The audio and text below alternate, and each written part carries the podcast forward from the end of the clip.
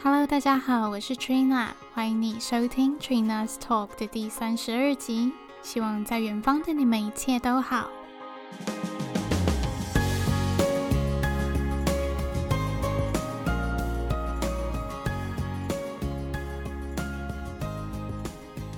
大家好。二月的月圆人物呢，是一位我非常兴奋也期待已久的来宾，那就是 Danny。Danny 和我一样，都是在英国的行销产业工作。那他的专业领域是 Affiliate Marketing，虽然跟我的专长不太一样，但是我们有很多的共通话题。所以，如果你对行销有兴趣的话，一定要接着听下去哦。那我们就欢迎 Danny。Hello，大家好，我是 Danny。嗯，我是差不多五年前来英国，诶，念书念硕士，然后毕业之后就搬来伦敦，嗯，然后一直就工作到现在这样子。嗯，OK，那你要不要跟大家稍微介绍一下，就是为什么当初会想要来英国念书？就是跟大家介绍一下你的背景这样子。嗯，其实其实我当时来呃决定来英国念硕士，完全是我大四的时候，那时候就很迷惘。因为我在台湾念的是英文系，嗯、然后英文系它其实就是一个，呃，讲白一点，我会觉得没有什么太专业可言，除了除非你往上就去念研究文学这一块。所以当时我的同学他们每个人其实要么就是以前都在念教程，已经决定就是要当英文老师，或是去考公职，嗯、或者是就是大家的路已经很清楚。那我大学其实全部二三呃大二大三都在玩音乐，然后到大四我就突然间不知道。我到底是不是该持续的往音乐这一块，嗯、还是是我应该做什么？嗯、所以，然后当时是因为我是我有个学姐，她已经那她那个时候她比我大一届，所以她已经来英国念了。然后我就问她一下，说：“哎，那英国念研究所怎么样？”嗯、后来听她分享之后，我就决定，那不然我先投投看好了。但是当时其实也没有笃定，就是说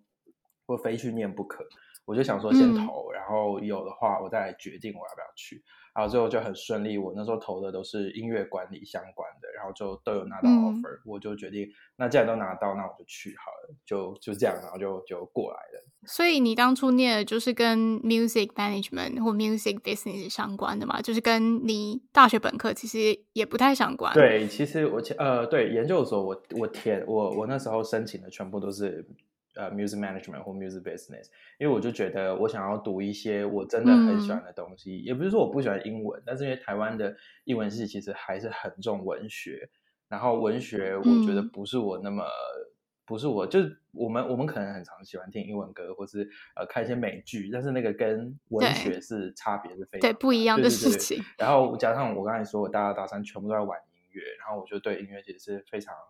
热爱的，所以我就觉得。那我想要去念一个，就是音乐管理，嗯、因为台湾其实没有什么这样太有有几间有开设，但是并没有像英国一样，好像有呃提供很完整的这种一年的学制，所以我当时就申请了音乐管理这个科系。OK，但是呢，跟你后来工作的项目也非常的不一样，因为你现在是在做 affiliate marketing 嘛？没错，没错，这个说起来就是也是非常的。在我的出乎意料之外，因为实际上我当时念完那个、嗯、呃还没念完的时候，差不多念到第二个学期，我已经开始在想，那我之后是想要在英国的音乐产业发展吗？还是因为其实我在去念研究所前，我是有在台湾有在 Sony Music 里面去做、嗯、呃助理的工作。我想说有稍微有这样的背景，嗯、应该在英国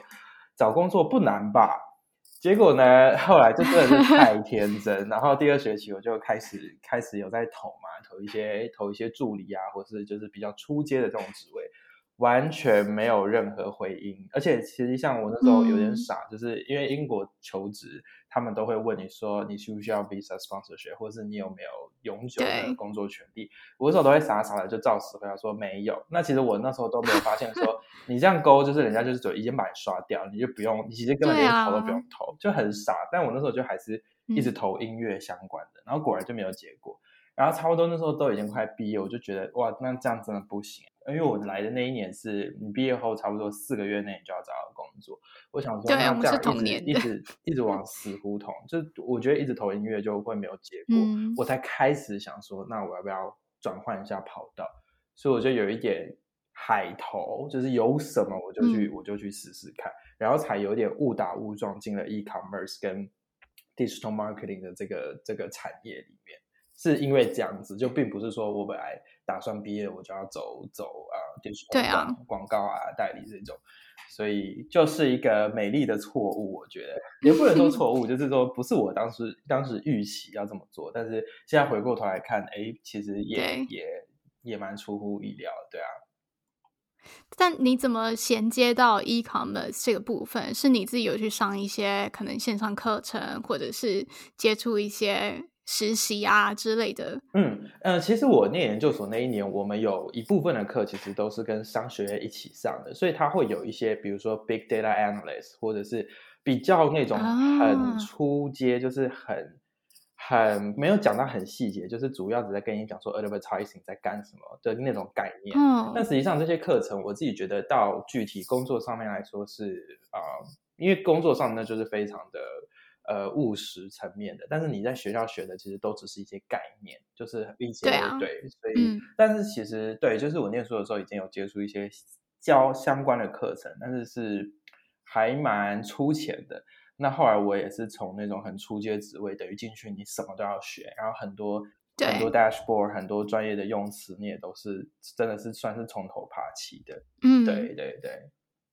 我觉得在行销产业真的。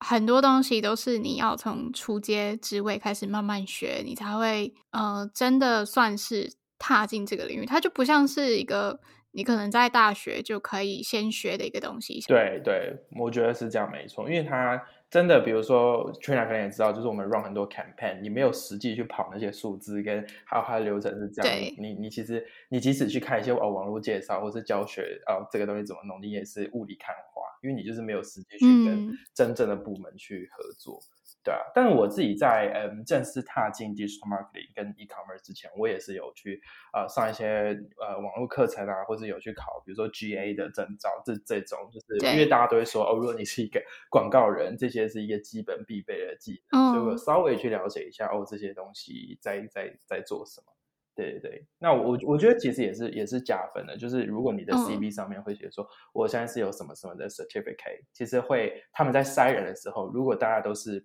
刚毕业的新鲜人，他当然会觉得哦，这个人他是有 certificate 的，我可以优先考量他。嗯，对，对啊，对啊，就可以显示出就是你是有兴趣的，你还自己去考这些证照。嗯嗯嗯。嗯嗯，那你后来是一开始就做 affiliate marketing 吗？嗯，对，我刚入，呃，不能说入行，就是刚进入这个 digital marketing 的产业，我的第一份工作，但是他第一份工作其实又蛮特别的，他的。就他有点是代理商跟呃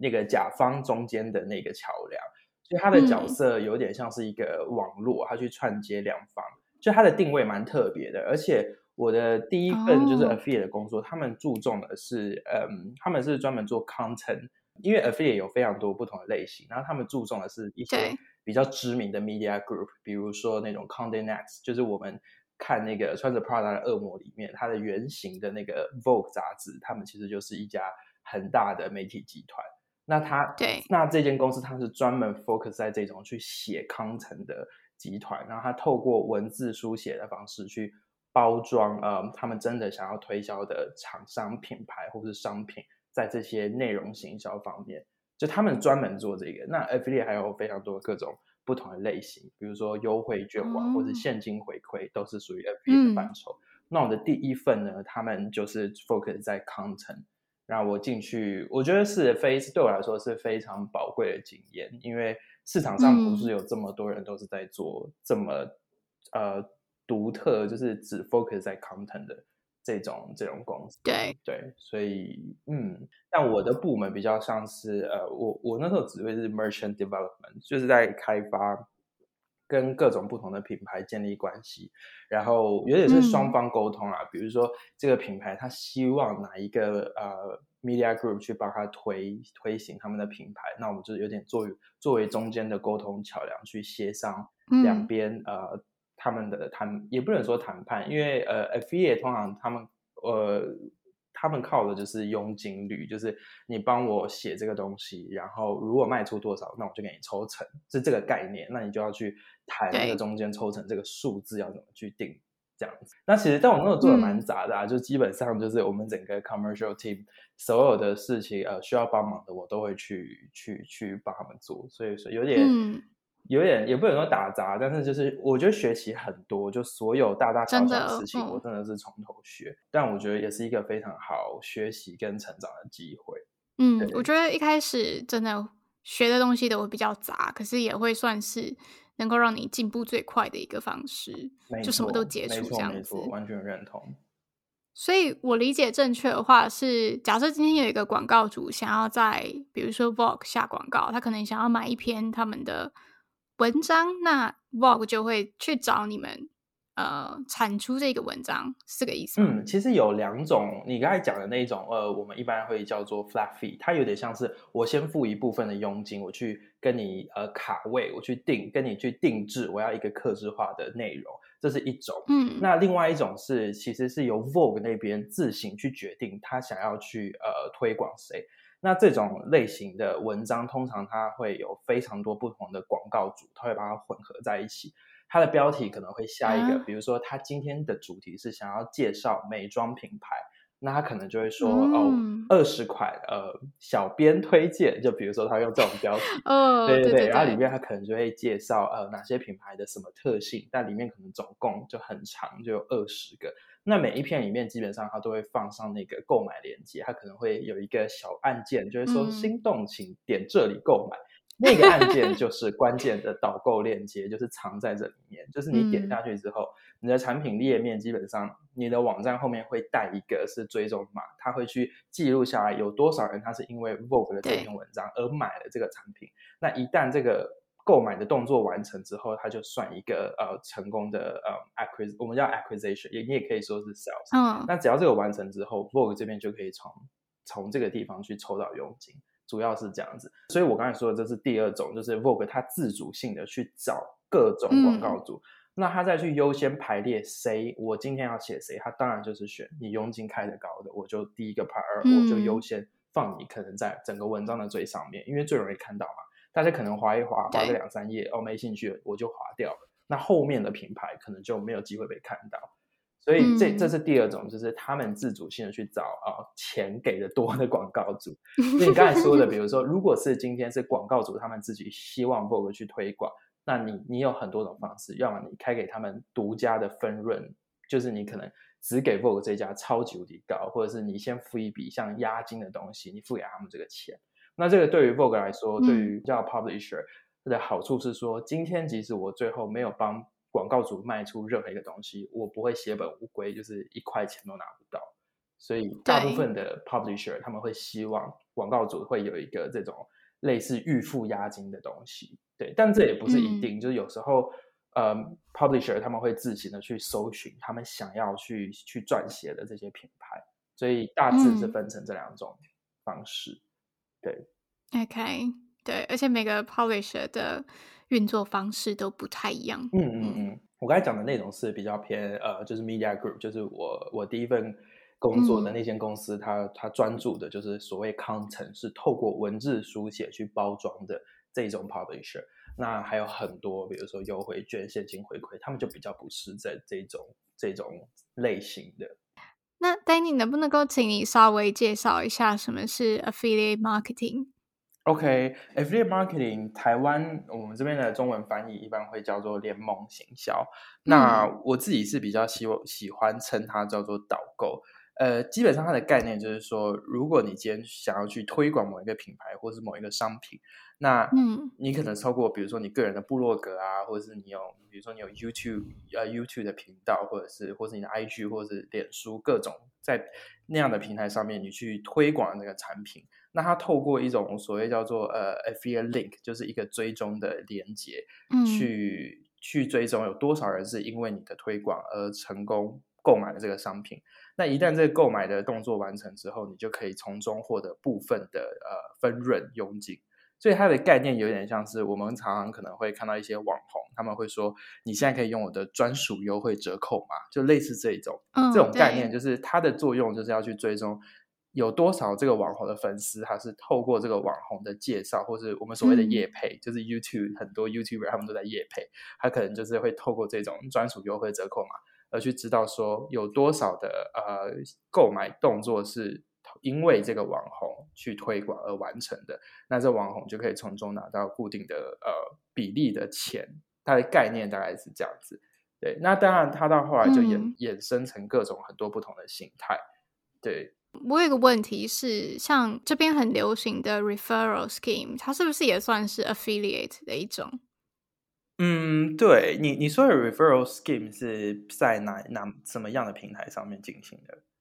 就比如说，今天我可能下载了一个 app，然后我可以有一个自己的 referral link。那如果我的朋友点进这个 link，然后他们可能有注册这个 app，或者是加入这个嗯、这个 app，那我就可以获得一笔钱，那我注册的朋友也可以获得一笔钱，这样子。前面那一部分我觉得是 FBA 的概念没错，但是后后面那个你朋友也可以获得一笔钱，这个概念感我感觉跟 FBA 比较稍稍有点不同，因为它我觉得这。这个 referral 感觉比较像是双方互惠，就是推荐的人也可以获得一部分的钱，然后跟跟被推荐的人也，如果往后继续推广也可以获得。嗯。但是概念上我觉得还蛮类似的，它确实就是希望一个拉一个，就是有更多人 知道这个东西，没有错，没有错。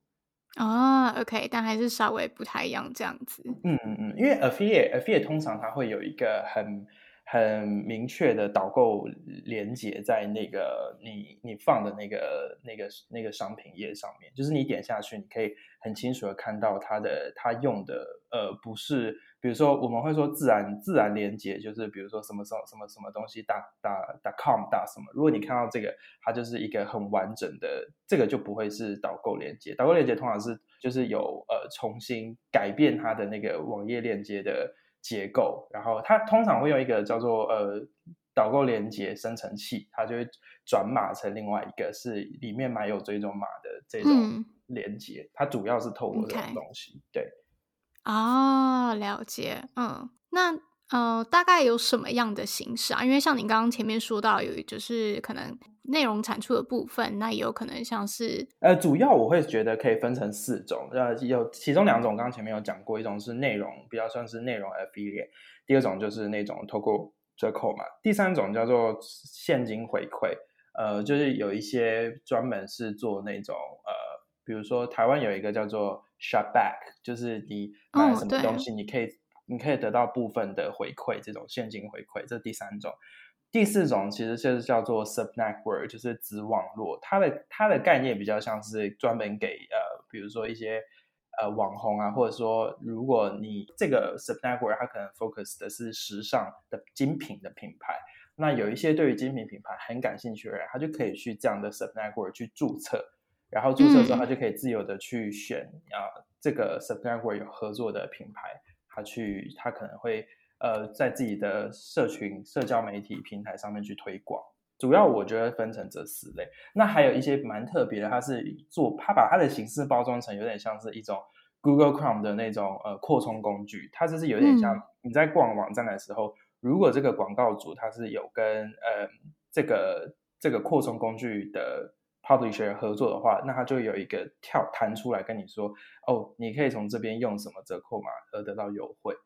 他他们就是有点、哦、好有趣哦。对，对，他是，但是基本上它的概念也像是呃优惠券网站，因为他在告诉你说，这个官网上面你可以用哪些隐藏版的隐藏版的优惠折扣码，但它的形式就是包装成那种像是扩充工具，让你在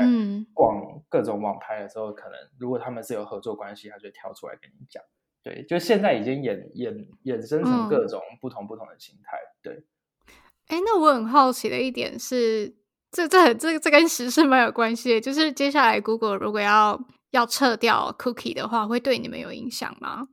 我觉得肯定会，因为像现在，像现在他们呃，一般来说 Cookies 它记录的像，因为 Affiliate 有很多很多不同形式的，比如说。Amazon 他们自己有自己的 affiliate program，那它的 cookies 记录时间是只有二十四小时，就是你要在这二十四小时内完成消费才算数。如果超过的，它就会不计入这个导购分润的部分。嗯、那还有，那一般如果是呃呃亚马逊站外的，像它记录的时间其实是非常长，它会记录可能接下来三十或者六十天都算数。所以我觉得，如果未来这个东西改变了，嗯、我觉得是会会会受到影响的。嗯，我觉得，我觉得对很多广告主都是很头痛的一个问题。对，但就是呃，没有办法。对啊，对啊，我们大家都是吃 Google 的饭。没错，因为就确实，对，你讲的没错。对啊，就 Google 它拥有就是生杀大权。对，你就只能听话，要不然就自己开创一个更大的平台平台来用。哎，那你之前，因为因为我知道你最近刚换工作，这就是恭先恭喜你跳槽成功升官，呃、对，谢谢。就是你过去一两年，就是一直都是在一间精品公司上班嘛，也是就是担任嗯 digital marketing manager 的职位。那能不能够请你就是分享你？在这间公司上班的一些故事啊，或者是一些跟 affiliate marketing 相关的经验。嗯，OK，没问题。呃，这个故事其实也非常的精彩，因为你也知道，精品时尚产业就是非常的腥风血雨。然后我说真的，就是我我总结一下我我我进来这这个公司一年多的心情，就真的是比。我们看那种穿着 Prada 恶魔里面，就是各种勾心斗角，真的是没有在少的。你天天真的都在上演各种宫斗剧。Oh. 那我先说，我怎么会从我刚才前面讲的那个 affiliate 的呃 agency 的这个这个公司跳来这边？其实这间精品品牌就是我在前一份工作的其中一个客户。然后当时他们就在争一个嗯做 e-commerce 跟 digital marketing 的 manager。那我那时候就一看到他们，我就觉得天哪，这是我们平常你知道每天 email 会往来的往来的公司，所以表示我们本来就已经有、嗯、有有 connection 在那里的，所以我我就我就投了一下，然后很快他们就就有安排面试等等，然后聊一聊就就发现可能我当时就我当时也蛮有蛮有预感，就觉得说我应该会会就跳在这里，嗯，所以那那时候真的很快，从我记得从我去。投投这一份，到我真的进这间公司，整整就不到两个礼拜吧，应该十天，他马上就发了 offer，然后我就我就签，哦、就超快，对，超级无敌快，就真的，因为而且他们是差不多在圣诞节前一两一一周多才整个开始这个，嗯、所以我那时候也没有想到。但跳来之后呢，基本上我做的事情其实也不止不止跟 affiliate 相关。我那时候 e-commerce 每一天你也要去看很多的那种商品的各种的分析，你要去看在全世界哪一个地区，呃，嗯、这个东西在哪一个时间点它的销售是比较高，而且你要去看它的渠道到底是因为呃一呃是因为你的呃。我们我们是有 email marketing，就是有，有一些订阅电子报这种东西，嗯，是从 email marketing 来的，还是是从你的嗯，你下的各种呃 KOL 的那种网红的合作，还是你是因为还有不同的各种销售渠道，对，然后你就要去做这种比较是呃数字分析的东西，然后也有涉及到一部分是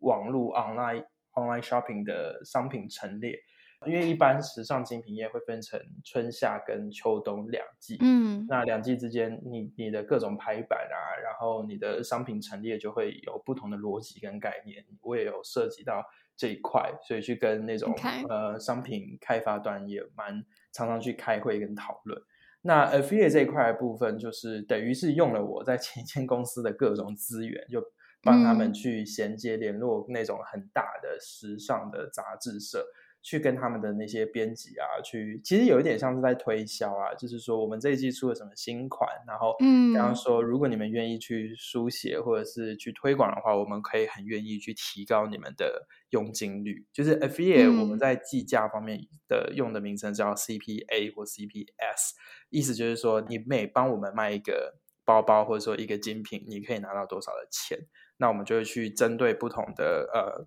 publisher，我们去调整这样的数字。对，大致上是这样子。Okay.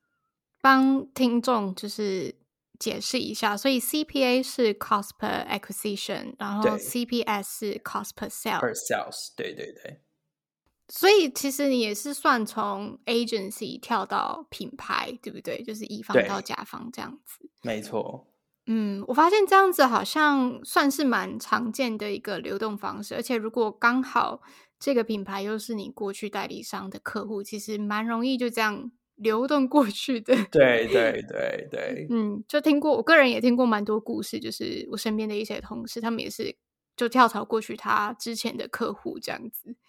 嗯，因为基我觉得，我觉得基本上在在代理商，就是 agency 端待过人，他们我们大家都会蛮希望往甲方跳的，因为甲方就是金主爸爸，所以金主爸爸讲话就是最大声。嗯、然后在代理商，你基本上你的角色是一个服务服务甲方的这种呃位置，嗯、所以一般来说，我觉得大家好像会期望去往自己心里感兴趣的品牌去跳。但是我我必须说，我当时跳去精品，也不是说我不喜欢精品，或者说我本身也蛮喜欢就是时尚类的东西。嗯，但是我其实没有想过说，哦，有一天我会在，因为毕竟我可能不是念所谓 fashion marketing，或是嗯，就是这种时尚类或者 luxurious management 这种毕业出来的，所以我我觉得会跳来这件精品，完全是。刚好他们那时候在真人，然后刚好就是是我那时候的客户，嗯、等于我们已经有算是蛮深的 partnership，所以才这样子过去的。嗯，对。对啊、但人生就真的是你想都想不到，就是你下一步会去哪里。嗯、说实在的，嗯，对。那我想问说，就是你在工作的时候最常用到的平台有哪些？呃，你说我现在这份工作吗？还是我前一份工作？嗯、过去。就是在精品公司的时候，精品公司最常用到的片，每一天会用到，因为呃，我是我做的是 e-commerce，那我们那时候的网站它用的 backend 是 Shopify，就是一个呃，给有一点是电商平台的一个网呃架设的一个后台数据，你可以去里面看你每一天进来的订单，它是来自于哪一个客户，嗯、哪一个哪一个国家，然后它的呃，你可能有。提供优惠，它里面的折扣是多少？嗯、所以每一天我都会去登 Shopify 里面去看各种后台的数据。那第二个每一天会用的是 Google Analytics，就是你要稍微去看一下官网上面你的流量啊，嗯、然后有多少东西是由哪一个哪一个渠道进来的。这两个算是我每天都会去呃做简单的呃数据查访的的平台。对对。那第三个的话，其实叫做嗯。Rakuten Advertising，它就是专门是给 affiliate 的，因为在做 affiliate 会有很多、嗯、呃合作的 network。那有另外一家叫做 Affiliate Window，也蛮大的，它是在嗯就是欧洲市场这边是算是龙头的角色。那我们公.我们的前公司使用的是 Rakuten，就呃中文就是乐天市场的那个 Rakuten，但是它是 Rakuten Advertising，对，他们也是一家很大的一个一个。就是它会提供你 dashboard，可以去看各种的数据。嗯、对，就是大概我觉得这三个是我每天基本必看的平台。对，如果是对 affiliate 有兴趣的人，他们如果想要先自学一些东西的话，你会想要推荐他们？嗯，应该说这些平台是他们可以先可能自己先上网学的吗？嗯，我觉得，因为像我刚才讲的 Rakuten Advertising，如果你要去能够看到它的界面，你必须本身要是一个广告主，也就是说，你可能要有一间是真的有金流在运作的公司，嗯、他们才会等于开放这个平台让你去使用。所以，当然现在网络上有很多人，他可能会跟你讲你要怎么设定呃这个或或那个数据。但是我觉得，如果你要还没有进到一间公司前，就要先学有，嗯、我觉得有一点点困难。但是我觉得，在你可能真的要进入导购的产业里面，你可以先充实自己的，可能是一些基本的，就是可能所谓作为广告人会要知道的一些，比如说像 Google Analytics 这种很嗯，基本上知道它所谓。流量是什么？然后所谓 bounce rate 是什么？嗯、我的退出率，我的这这种基础的，我觉得你先充实的话，嗯，到往后不管你是要做 affiliate，或是你要做 SEO，或是你要做 PPC，就各种可能跟新型的 digital marketing 相关的，嗯、我觉得都是比较吃香的。嗯，OK，好，感谢你。但我还没有听到就是 Juicy 的故事。哦、oh,，OK，对，好。关于精品这一部分，好，我我讲一个最大，就是我不知道，我觉得我也因为我我不想夹带一个任何刻板印象，但是我必须说，Okay. 可能真的进到精品或时尚产业里面的人，通常会自带一种觉得我是比较有一种好像我比较高端的那种感觉。嗯，所以刚进来之后，我就感觉到一股非常。沉重跟很明显的那种，彼此都在 较劲，跟好像想要体现自己比较好，然后真的都会在 CEO 或者是所谓 Board Member 或是 Founder 面前去各种的争，嗯，争有点争宠，就是大家都想要显示说，哦，我的我的见解非常独特，我们应该要这样子，但是大家又不会明讲出来，然后他就会用一种很，嗯，不直接的方式，可能背地里他可能语带讽刺，或者是他的意思其实意是想要表达说，另外一个人其实没有做好，但是他们字面上或者是。嗯，你看他的态度都是非常和颜悦色的，听起来是蛮可怕的。就是你大蛮多人，其实我经历到的，当然不是每一个，还是有非常好的同事。但我真的就遇到了很多人，真的是双，我只能说这真的是双面人。他跟你正面讲话是这样，但他背地里又是用另外一套。我真的是遇过还蛮多的，而且很多人可能都会希望上面的人，上面的主管能够。听到自己的意见，所以他让为了让自己能够被看见的方式，就是去踩别人，让别人显显得别人好像做的不好，或者是哪里有疏忽。这是我我自己在过去一年多在这家精品呃遇到的，嗯，遇到的很大的一个感觉。对，这样工作上来感觉。心好累哦。有时候你知道，其实不是他不是针对你个人。我举我讲一个很具体的故事，就是我刚进，我记得前三个月，那我当时我上面的主管，嗯、他的前身的背景是在 Alexandra McQueen 跟呃维多利亚贝克汉去做财务长，所以他的资历其实是很雄厚的。对，一个一个意大利的主管，他刚进来，那其实就是他把我找进来的，所以我等于是他下面的人。那、嗯、他当时呢，他有另外一个部门，也是有一个 head。就我上面的这个 Alexandra McQueen 的前财务长，他他的 title 是总监嘛，他是 director、嗯、e-commerce director。然后当时公司还有另外一个是 head of 什么什么什么，就是另外一个头，所以他们两个就有点势不两立，就是你知道一山不容二虎，所以他们可能在很多意见上面，他们的见解都不一样。那其实这个这个 director 就我上面的主管，他刚进来也没有很久，他其实才进来不到六个月，但是这个 head 已经在这间公司七年了。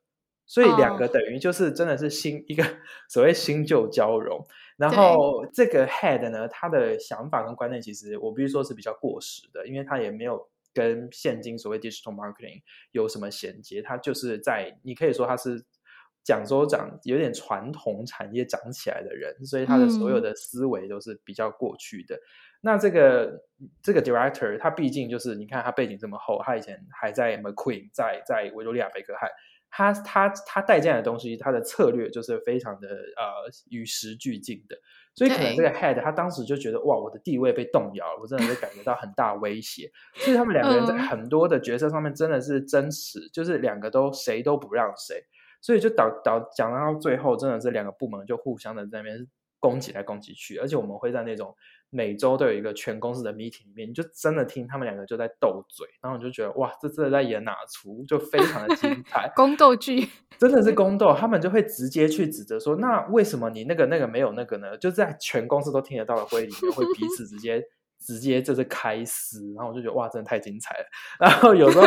就是有有时候有时候你知道他们不是针对你个人，可是因为我是这个 director 下面的人，嗯、所以他就会在有些事情他就会你就会感觉到他对你敌意很重。可是明明你没有做错什么，你只问他一个东西，嗯、他可能就会爱理爱理不理的，或是他就会故意跟你讲一半，那剩下一半他就会让你自己去去想办法，或者是你要自己去 figure out，就是很明显你会觉得他有点在刁难你。那我那时候其实其实才刚进来不到三个月，我就感觉到很重的敌意，但是我其实也不意外啊，就是因为我知道上面的他们两个就是势不两立，嗯，就是刚进来是遇到这种事情，然后哎、啊，这样会讲那还我其实还有很多别的很 juicy 的故事，我不知道，很好，没有没关系，都都说，好，这。只这只是第一个，然后到后期到后期有一个很 drama 的事情是这样。呃，我们当时想要呃进驻天猫，就是我们想要打开整个在可能中国的市场，就是亚、嗯、东亚这边的，所以我们在讨论在天猫上面开旗舰店的计划。他们请了另外一个呃顾问，那这个顾问他以前在 Burberry 做了四年，做他是做采购的，嗯、他是 Senior 什么采购 Manager，他做了四年，然后后来他自己出来开公司当顾问。但这个顾问呢，就等于说我们那时候两个人一直在一起在负责这个 project，可是他是非常的扯，嗯、他扯的点就是说，我们当时在做预算的呃测量的时候，他等于把很多数字都搞错了。嗯、比如说对方给我们的开价，因为我们是要要在天猫开旗舰店，你会要找很多的 agency，那每一家的报价形态都不同，所以我们都要去、嗯、呃，我们都要去算一下说，说那预测接下来开第一年、第二年的预算是多少。那比如说对对方可能会开出来，我们每个月的那种 agency 费用是多少？他们是讲每月哦，可是这个这个顾问他自己的试算表里面，他把每月算成每年，所以这一差就差十二倍，你知道吗？对、啊。然后我当时看到，我就我我其实人是我是非常非常友善的，只是跟他 double check 说，哎，你这个数字要不要再再检查一下？嗯、因为人家上面写的是 monthly fee。可是，在他的 spreadsheet 上面，他就写说 yearly fee，、嗯、然后我一看就说天啊，这一差差很多哎、欸，对、啊，就很可怕，就各种。那我当时可能我就有问他这件事情，他他可能就觉得我在找他茬，或是他就觉得被冒犯到，所以到后来他就觉得，就是我们合作上算是有蛮多歧见，跟呃，他其实也不太听我的各种的意见跟想法，因为他觉得我就是要找他茬。嗯、可是其实我不是要找他茬，我真的就只是想要。确认这个数字是不是有问题？对啊，那他可能就他可能就会觉得说，你现在在挑战我吗？你现在在质疑我的什么什么吗？但是你知道这个东西是不能开玩笑的，它数字预算多少就是多少。你今天如果给出去呈报出去的东西是错误的，那真的是完蛋，啊、你可能会影响你决策。比如说，你以为这家这家代理他们这么便宜，没有，后来你发现他们的费用是十二倍。这是一件很可怕，而且兹事体大的事情。明显后来合作也不是很愉快，因为你就你就会发现他每一次就是要扯你后腿，每一次你讲什么，他他你就会很明显感觉到他是为反而反，然后各种、哦、对，这是另外一个，就是我在跟另外一个在曾经在 Burberry 待了四年的顾问嗯的一个、嗯、一个 drama 的事情，但。但后来好像他他也不知道去哪里了，就是因为他只是一个他们请来的顾问，好像后来他也没有继续在我们公司，就这件事就不了了之了。嗯、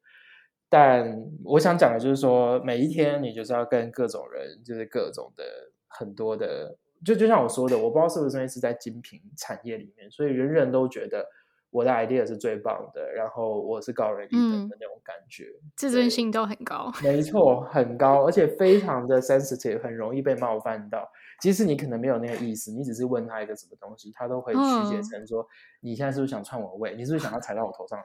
他都非常，他都 好 take it personally 啊。没错，没错，就是这样子。然后，所以到后来，我就，我就，我其实蛮蛮心里蛮清楚，就是我，我觉得我不会在这样的环境待待太久，因为我觉得蛮 toxic 的，而且，呃，即使我喜欢时尚，即使我喜欢精品。但是如果我每一天都要去处理很多这种人际上，真的是我在我来看来还蛮幼稚的啦。但是，嗯，毕竟很多人其实还是个巨婴，然后我就觉得，啊、我决定要 move on 去别的地方。对，对，你要去大人的世界。对 对对，别人听听是就会觉得好笑，但当时你就是真的是蛮辛苦的。对，就每一天白眼都翻到天上去，就觉得你们到底在干嘛？好，那。因为其实我们两个都算是在行销产业，虽然说我们的专长不一样，就是我是做 PPC，然后你是做 affiliate，但是呢，嗯、其实算是有蛮多共通点的。那另一个共同点呢，是我们都是从代理商跳槽到品牌端的部分。那我是还没有开始我的新工作，但你已经在品牌端就是待了大概两年多的时间。对，对对。那你觉得说在这两边工作的？主要区别是什么？就你的观点来说，嗯，我觉得最主要区别是角色不同。因为品牌或所谓广告主，他们今天就是希望，呃，广大也好，或者是你是一家呃，就是自己的媒体公司也好，嗯，去推广自己的商品嘛。所以角色是我，我是一个需要别人来服务，跟需要别人来帮我曝光的角色。而代理商的角色就像一个服务端，它是要针对呃客户各种不同的需求，嗯、或是客户希望达成的 KPI，不管是你的曝光次数、点击次数，或者是你的销售转换率等等的各种不同的 target，去克制化，或者是呃想办法用一些策略去达到这样的数字。所以角色就像是嗯。呃品牌端我是个金主，我付了钱，我给你一部分的 marketing budget，对对对，你去帮我跑各种的活动，来帮我达到我希望看到的成果。嗯、所以，对，呃，我我觉得讲白就是品牌端甲方就是金主爸爸，然后 乙方代理就是一个服务端这样子。对，我还有听到几个迷思，呃，我没有办法验证正不正确，因为我还没有在甲方就是工作。但，嗯、呃，一个迷思是他们说在甲方会比较轻松，步调比较慢，比较没有像乙方那么紧凑，那么累，工时那么长，你觉得呢？我觉得可能要看你在什么部门，跟你实际上做的事情，因为、嗯、呃。我可我可以理解你刚才讲的那个迷思，某部分来说是正确的，是因为乙方你要接你要接洽的客户可能很多，你可能手上有十几二十个，但有一些可能是比较大的客户，有一些比较小，但是它就变成是每天你 email 要往往来的可能十几二十三十封，但是甲方因为你你就是一个品牌，你可能只需要跟呃几家二三家广代或者是呃服务端，嗯、所以这个是一个呃具体数字上面的的落差。但是你说忙或轻松，我觉得那真的就是看你做的事情。因为比如说我前一份工作是精品嘛，时尚，对，所以我们等于工作的步调是很随着各种各大的季节也好，或者是说各种的那种、嗯、呃 shopping event，比如说圣诞节前肯定就是最忙的，然后所谓十一月那时候有 Black Friday 黑五这种时候。对对就会特别的忙，因为那时候的销售整个会爆冲，你可能要做很多事情的准备。嗯，对。那或者是我前公司可能在预备要发一个今年新款前，那前置作业也会非常多，那段时间就会特别的忙。那当然，可能中间有几个是比较淡季，嗯、所谓呃比较你可能新品发表以后后几个月确实步调会轻松一点，没有错。但我觉得可能嗯嗯，大家忙的方式跟忙法不太一样而已，对。可能也要看，嗯、因为像像比如说，如果你的部门是那种需要 daily 每每日去检查什么很多东西，那有可能你你你大部分时间的步调都是比较紧凑的。但如果像我那时候做的是 e-commerce，跟比较多是那种需要事前去规划的，其实一旦你的东西把它建立起来之后，你后面基本上就是呃。有点去，也不能说坐享其成，那你就是稍微看着你的成果、嗯、有没有如你计划对发展这样子。当然中间有什么东西有有问题，你要可能要去解决。但是我觉得 e-commerce 比较侧重的是事前的筹备跟呃，就它比较不是那种你每日需要去盯啊，各种 email 检查对方怎么回的那种工作，嗯、就性质不太一样。对，嗯，了解。那。第二个迷思是，通常甲方的薪水会比较高，然后乙方的薪水比较低。虽然说很难比较，因为两边的职位职位分法不太一样，但是就是那我们就以可能 entry level 的工作来说好了。我觉得啦，就我看起来好像真的是甲方的起薪会比较高。这一点我是我觉得是没有错的，而且就职位上来说，我也会觉得呃。我会觉得甲方的同样职位的东西，甲方其实是含金量更高。当然，这个跟整个整个公司里面体制结构也有关系。嗯，对。但在我的理解里面，也许嗯，乙方可能有二十个 manager，account manager，可能 AM 有很多，可是甲方可能一个公司可能一个部门，它只会有数，我觉得数量上有差。那当然，实际上，毕竟甲方跟乙方做的事情就已经不一样了，所以 account manager 做的事情跟你说甲方的一个可能 e-commerce manager，或者是他是做呃 finance manager，其实也都、嗯、实际上都不太一样，所以名字可能都是挂的是 manager，但是具体他们做的事情或者是呃工作的分量来说，我觉得落差会蛮大的。嗯、对对，而且通常就是在。乙方就是在代理商端，你可以往上爬的比较快，但是在品牌端通常就是会相对比较慢。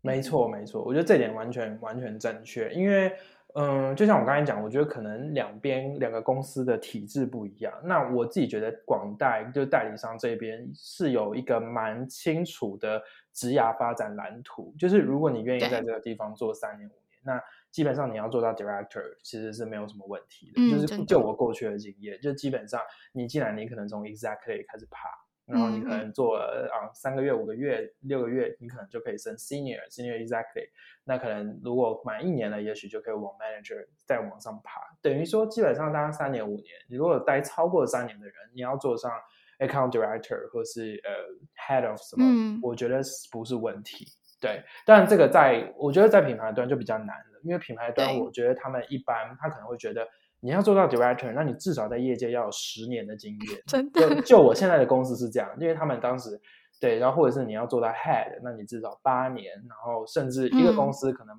只有两个 director，、嗯、或者是只有各个部门可能就只有一个 head。对，嗯，完全可以理解。就是以一个很简单的例子来说，假设今天要在代理商生成一个小主管阶级，比如说 account manager 好了，你可能两年多三年你就可以达到这个目标。但是在品牌端，如果你要升为一个 manager，就是一个最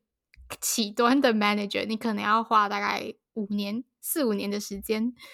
嗯，对对对，没错，我觉得确实有这个这个现象，没错。那我我、嗯、我自己觉得可能跟这种稀缺性有关，因为可能像 Trina 刚才有讲，嗯、呃，广代的流动性高，所以会有不断的新血注入，所以等于就是一批换了一批，然后可能因为这个流动性高，对对对，所以嗯，感觉大家就是往上往上爬的速度也会比较快。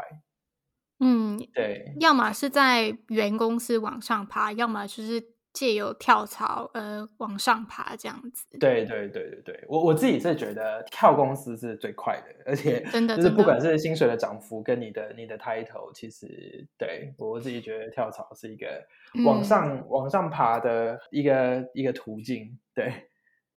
因为你本身就是你过往的相关经历，基本上都跟你目前做的事情都不太相关。那嗯，你有没有想要给一些想要在英国找行销领域相关工作的人什么样的建议呢？嗯，我觉得一个很具体的建议就是，如果你之前其实即使你之前念的是行销 marketing、digital marketing，不管在学校有相关经验或没有，我我一个很大的建议都是可以先从 intern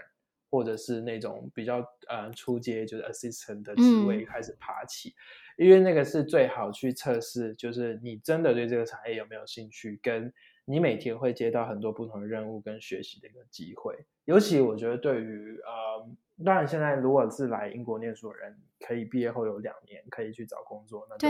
更好。啊、但是像在以前，我那时候毕业是没有的，那就更难。因为我是应届就过来念书，所以等于我其实在我我在英国毕业的时候，我是有点像一个一个职场小白，我没有太多的工作经历。所以在这个时候，我觉得 intern 或是那种初阶 assistant 是一个最好去累积经验的的方式。嗯，所以我觉得很大的建议就是一定要去找实习，就这样。就是你还在念书的时候去找，真的真的，因为这时间不等人，你不能到毕业可能才慢慢摸索哦，我想要去哪里。你就你就是先把 offer 拿到手，然后到时候可以再做选择。对，那给那一些如果他真的。尝试过各种方法，但是都没有办法找到 internship 的人，嗯，一些建议的话，就比如说一些他可以日常就开始看啊、阅读或者是学习的东西，你觉得大概有哪些呢？嗯，我觉得第一个就是现在还有非常非常多的线上课程跟可以考证照的机会，像 LinkedIn 啊，或者是呃，可能 Google 就有很多你上不完的课。那些哪怕你可能之后你也不知道我读了这个要干嘛，但是你多少去充实 一点，我觉得你对于产业的知识还有真的很难说哪一天你会需要用到这一块，嗯、呃，所以我觉得先学着一定是加分的，放在 CV 上也其实也好看，就像我。前面有讲说，呃，我我当时也是因为考了呃 GA 的基础的那些证照，嗯，就是有总比没有好，你知道吗？就是你你有，啊，你有多考一个，你肯定就是比别人还要突出一点。如果如果还苦于就是在等一个 internal offer 的时候，我觉得最好的方式就是多多去上线上课程，跟考一些证照，因为考证照也，嗯，对你来自己来说也像是一个小目标可以完成。你考到了，当然不等于说你就 offer 到手，可是它对于你找工作肯定肯定是有帮助的。嗯嗯，真的，找实习跟自己上一些线上课程之外，你觉得有没有什么是嗯可以帮助他们去找到自己喜欢的行销领域？嗯，自己喜欢的，因为我自己的经历的话是等于是误打误撞。那误打误撞之后，刚好我发现，哎，这东西还蛮有趣的。那我做到现在，我自己也还蛮在行。我觉得是幸运啦。当然，有些人可能你在，即使你踏进了行销了，可是你可能在会发现说，哦，有某一部分我可能不是那么感兴趣，跟我其实比较想要去哪里。嗯、那我觉得在呃行销产业里面是它结合了很多各种不同的部门，所以实际上你的身边的资源是非常多的。我觉得你。就是可以不吝的去，即使比如说你你的公司可能有 data engineering engineer，你可以去请教他，哎，这个东西是，然后你们是怎么怎么爬出来的？其实就我觉得就是多问，根据多探索，嗯、你多知道一些，你就可以有更多的选择。因为你多跟你多知道一些，你就是呃，对于不同的你本来没有在做的事情，有有更多的理解。所以我自己可能会觉得，嗯，嗯，就是不不要害羞的去去问各种的问题，或者是跟可能不是你这个部门，或是本来不是你日常会。学习到跟做到的那些事物的东西，嗯、你可以多多的去去去多再多了解一点，你可能就会发现，哎，原来他们是在做这些事情，那我觉得还蛮有趣的。对，嗯，因为我觉得还蛮难说，有人一进来行销产业，马上，当然，如果你马上就发现这是你最喜欢跟最擅长，那我觉得你很幸运。但是本来就是会需要时间才慢慢摸索出来。像包括我之前在的 commercial team，、嗯、可能我们我们会有呃广告主开发跟 publisher 开发，很多人他都是因为这两个是两个相反方向的呃维度，那有很多人他是可能。广告主做一做，他可能哎好奇，他对于 Vogue 啊，或是这种杂志商，他比较有兴趣，他可能就会往 Publisher 去跳。嗯，那也有人是相反，他可能 Publisher 久了，他觉得我想要往广告主跟品牌去开发。嗯，所以其实这个流动性是非常大的，就看你你自己觉得你的定位跟你最擅长的是什么。因为有些人他可能非常的会跟顾客对接，他就是会喜欢跟一些。呃，编辑啊，时尚时尚类的人去玩闹，或者是 就是 聊天。那有些人他可能就是比较 number driven，他可能就是会比较喜欢跟品牌去讲说，呃，你的这一季，你的 Q 三，你的这个这个东西，我建议你下一季你可以你可以怎么去分配你的预算。所以每个人的属性跟每个人倾向的合作呃嗯对象都不太一样，我觉得这是慢慢摸出来，你会有一个比较清楚的定位。嗯，真的就是需要靠实际去摸索跟工作过之后，你才会知道你大概喜欢的哪一条路。对对对，或者是用一个相反的方式筛选，是你至少知道你不喜欢什么。嗯，对对对，你知道你不喜欢什么，那我觉得找出你喜欢什么就更容易一点。对社会行销人来说，如果他们想要进行销领域，那代理商跟品牌这两条路，你会觉得说两条路的利弊在哪里？我觉得选择品牌端，那除非是你本来，比如说我就是这个品牌的大粉丝，或者是我已经知道，哦、对，对对对，就是你如果我本来就已经知道这个品牌很久，我知道他们的呃整个品牌的核心概念跟他们的理念、他们的价值是什么。你可能本来就很向往，那我觉得你进去，你可能会觉得哇，我在一个我梦寐以求的品牌工作，那这点也是蛮好的。那如果你本身也没有特定，你可能只是对于行销的这个产业链很有兴趣。我觉得你到乙方是一个很快可以去呃筛出，就是你想要往哪个方向走。嗯、因为乙方乙方是因为是代理，所以每天的客户量可能很多，他们接触的他们接触的呃各式各样的资源也都是流动性很高的。它等于就像一个一个池子，就是你进去你就可以哦各种的摸索，可以摸出你的那条路。但甲方就变成说，我会觉得说呃，要么就是你本来就对他们品牌了解，或者说你对特定的产业类别。啊、呃，你是你是很向往的，你已经有一个很明确，我就是要往精品，嗯、或者我就是要做车子，呃，或者是我就是要做运动品牌，这种你的你的那种呃 verticals 已经很明显，那我觉得你可以尝试去去甲方做做看，嗯、对。对，我觉得我个人的看法是，乙方入门是相对容易的，因为工作机会很多。是是，是，没错 没错，认同认同。对，然后品牌是因为本来就是工作机会比较少嘛，对啊。对然后对对。如果尤其是你想要进的品牌是很知名的，那竞争就会非常的激烈。没错没错。嗯，对啊。好，那到目前为止，你觉得？你还享受在品牌端工作吗？会想要回乙方吗？呃，不会，就是 我目前 蛮享受，而且呃，我其实曾经我在从精品换来我现在这份工作，我中间有得到一个嗯 account director，也是乙方的面试机会，但是在最后一轮的时候呢，其实我我我 fail 掉了，然后我其实还蛮蛮讶异，跟就是因为我以为我十拿九稳。那到后来，我其实有反过去回去问他们说：“哎、嗯，我可以稍微了解一下，就是我 fail 掉的原因，跟你们觉得我可以更改进的部分吗？”他们就还真的有回我。那其实，嗯，看完他们的 feedback，我其实是庆幸我没有进去的，因为实际上他们给我的回馈是，我觉得整个就是我们的思维就是不同。他们的思维，嗯、他们希望的人就是一个非常以呃代理商，当然这是可以理解的，但是也因为他们的这个 feedback，让我觉得还好，我后来没有没有进入乙方做 account director，因为。我必须说，他们希望的人是一个还蛮嗜血的，就是在我看来不是一个很健康的合作方式。嗯，就我讲难听一点，他们希望一个是可以榨干甲甲方品牌的钱的一个人。那我对，然后我当时我觉得我在最后一轮我没有体现出这种嗜血的性格给他们，然后他们可能觉得我不够铁腕跟不够嗜血，所以对。但我那时候其实消沉了。一两周，我就会觉得哇，怎么会？因为可能我都觉得我一二三关都打得很顺，嗯、就是一下就杀进最后一关，我觉得应该就十拿九稳。但后来他们给的 feedback，我就我觉得，我觉得我就有点懂为什么我会 fail 掉，跟我其实也庆幸他们把我给刷掉，嗯、因为如果他们就让我进去了，我可能要面临到更大的压力是哇，我得继续昧着良心去炸。炸甲方的钱，我自己就会觉得说：“天哪，嗯、那我宁可我在甲方。”对啊，对啊，完全可以理解。嗯，好，没问题。幸好你，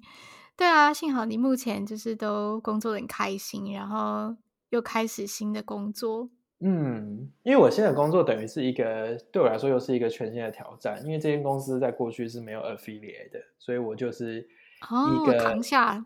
等于是我是开拓者，我得去一手建立起他们所有的 affiliate program 等等。嗯、那因为我的新的公司，他们旗下有二十五个品牌，二十五个品牌有些是很小很小的，就是才刚刚收购进来的。